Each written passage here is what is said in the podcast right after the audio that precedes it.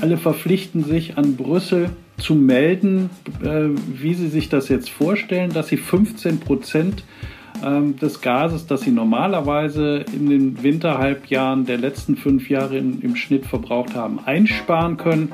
Und dann guckt die Kommission mal drauf, ob das erfolgversprechend ist und gibt dann wahrscheinlich schon den ersten Hinweis darauf, wie es weitergehen sollte. Der Gasnotfallplan ist zumindest von den Energieministern beschlossen. Bringt er uns die Sicherheit für den Winter?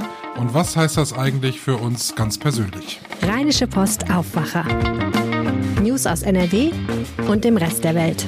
Herzlich willkommen, ich wünsche euch einen schönen Mittwoch. Ich bin Michael Höhing und wir sprechen gleich noch über die Situation in den Freibädern.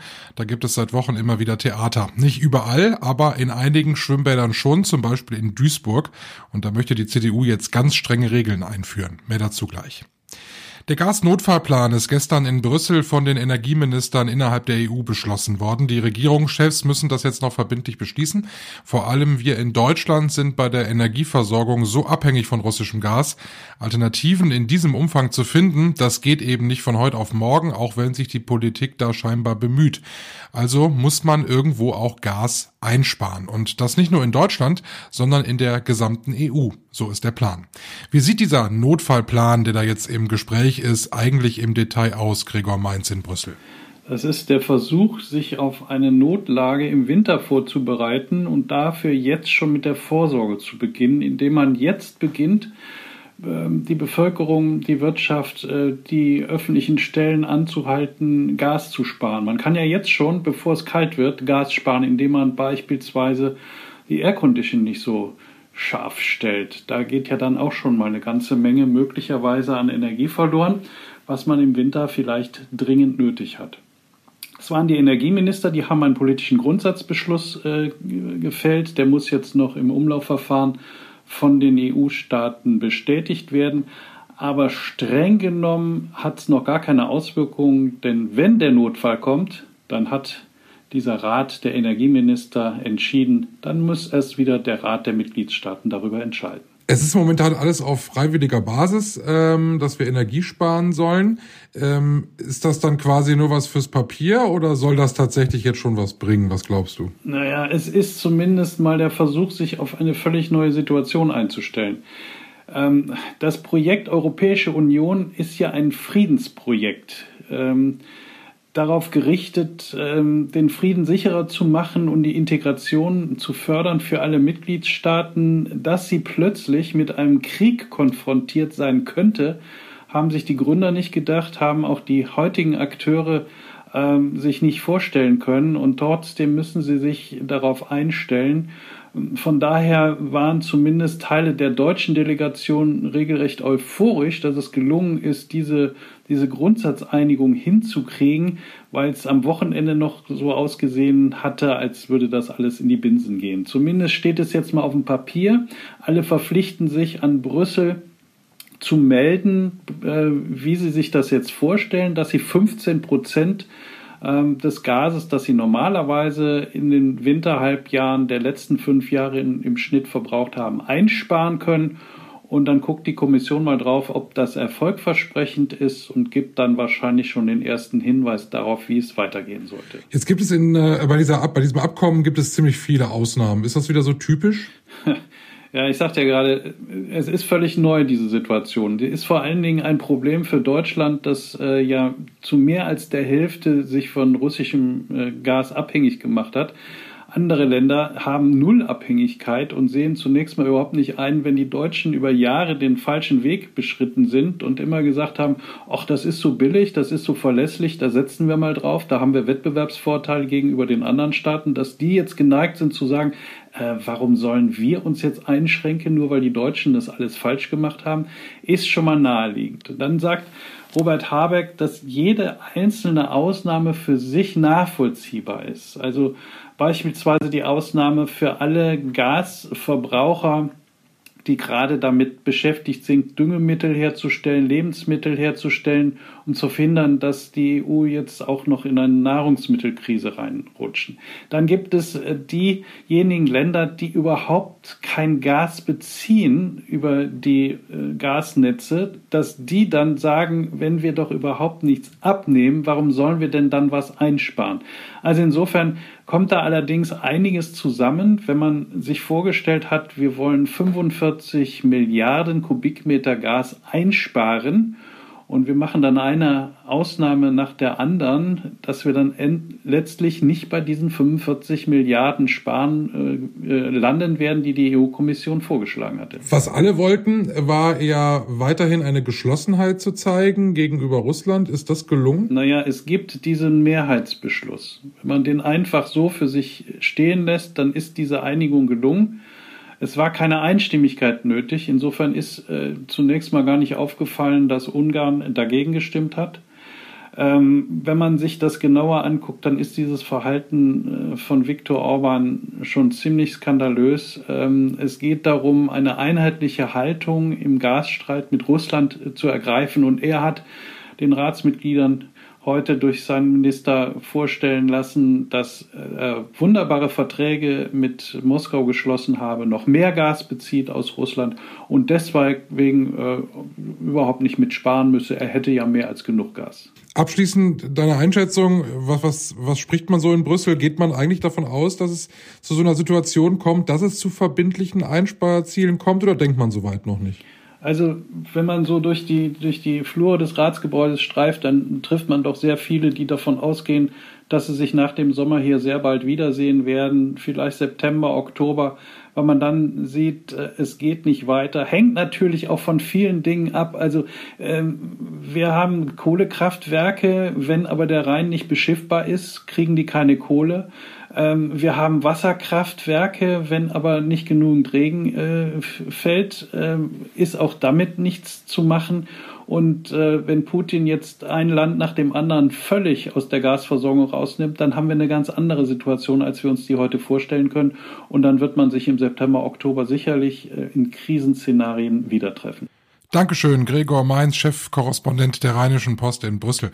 Was bedeutet dieser Notfallplan jetzt aber für uns ganz konkret in Deutschland? Antje Höning, Chefin der Wirtschaftsredaktion bei der RP. Wie viel Prozent von den 15 sollen wir denn als Verbraucher einsparen? ja, wir als Verbraucher sollen natürlich, äh, wenn es geht, auch 15 Prozent einsparen, äh, genauso wie die ähm, Industrie. Aber das wird ähm, ist ja noch nicht bei allen Leuten so richtig angekommen. Ähm, wenn man sich so umschaut, wird ja noch ganz schön mit Energie geaßt. Aber jetzt wird es wirklich ernst.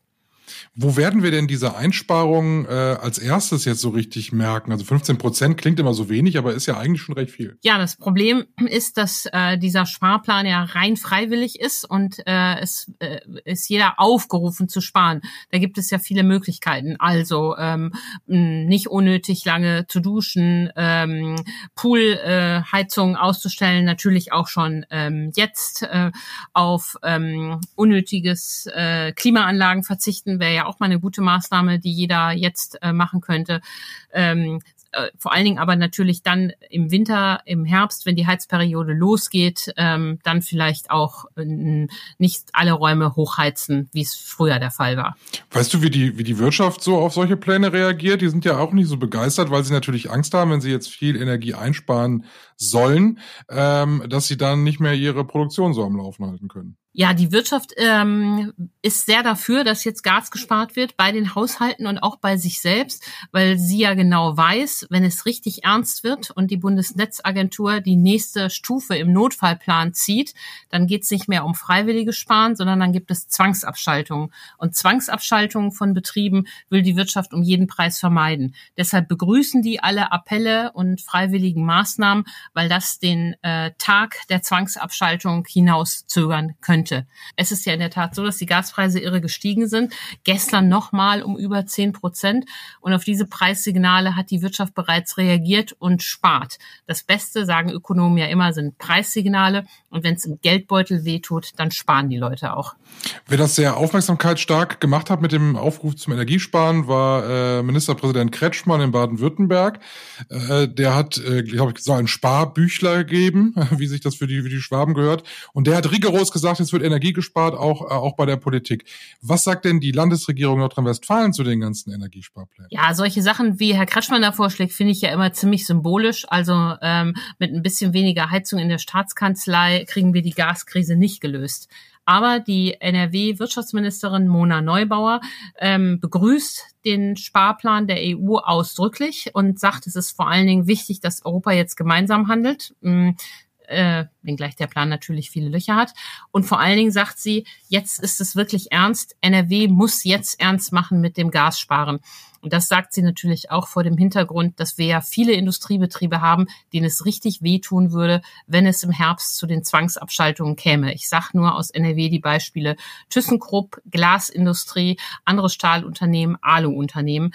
Die haben natürlich äh, Riesenangst, wie auch alle Chemieunternehmen, dass ein Bescheid von der Netzagentur ihnen ins Haus flattert, wo drin steht 10 Prozent runter, 20 Prozent runter. Das würde verdammt viele Arbeitsplätze kosten. Glaubst du, dass das mit dieser Freiwilligkeit funktioniert? Ich bin da ja auch auf EU-Ebene sehr skeptisch. Also glaubst du, dass das hier bei uns irgendwie klappt, dass jetzt freiwillig wirklich so gespart wird, dass es reicht? Nein, das glaube ich nicht, ähm, weil ähm, Appelle äh, erreichen die Leute zwar, aber ähm, sie setzen solche äh, Dinge äh, erst richtig um, wenn sie ein richtiges Eigeninteresse haben und das merken sie, wenn es an ihr Portemonnaie geht. Und deshalb fordern auch äh, führende Ökonomen, mit denen ich gesprochen habe, dass der Staat unbedingt die Gaspreise stärker weiterreichen muss. Es sind da ja viele Dämpfungsmaßnahmen geplant, dass Großhändler wie Uniper ähm, die Preise zwar weitergeben äh, sollen, aber der Staat da äh, manches noch aufhängt und die Ökonomen fordern unbedingt Gaspreise weitergeben, damit äh, Verbraucher und Unternehmen ein Eigeninteresse haben, ein finanzielles Eigeninteresse mehr zu sparen. Ich glaube, spätestens, wenn das soweit ist, werden wir wieder miteinander sprechen. Danke, Antje. Spätestens. Vielen Dank, Michael. Viele Reaktionen, Meinungen und Energiespartipps findet ihr auf RP Online. Ich habe euch ein paar Links zusammengestellt, die könnt ihr euch in den Show Notes angucken und direkt klicken. Statt zu heizen, müssen wir uns im Moment überwiegend abkühlen. Das geht am besten im Freibad. Doch in diesem Jahr melden viele Schwimmbäder immer wieder Probleme mit teils aggressiven Besuchergruppen und da macht das Abkühlen nicht wirklich Spaß. Nicht nur in Berlin ist das so, sondern auch bei uns in Nordrhein-Westfalen in einigen Schwimmbädern, zum Beispiel in Duisburg-Walsum. Da war unser Duisburg-Reporter Marc Latsch. Äh, wie ist denn die Situation allgemein bei euch zurzeit in den Freibädern in Duisburg? Die ist in den einzelnen Teilen der Stadt sehr unterschiedlich. Also im Süden in den Freibädern gab es da bislang keine größeren Probleme in diesem Jahr. Da ist, ist eine recht normale Freibad-Saison mit natürlich manchmal jemandem, der negativ auffällt, aber da gab es jetzt keine größeren Vorkommnisse. Das ist im Norden deutlich anders, äh, vor allem im Allwetterbad in Walsum.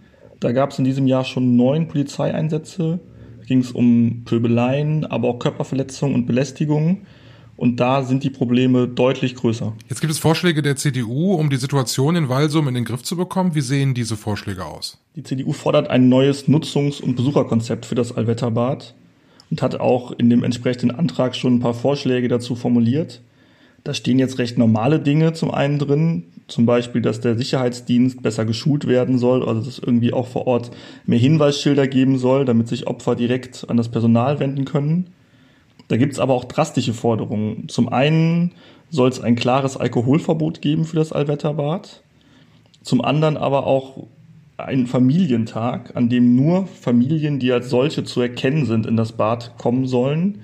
Und das vielleicht skurrilste, äh, alle Badegäste unter 30 Jahren sollen nur noch mit Ausweiskontrollen in das Bad kommen.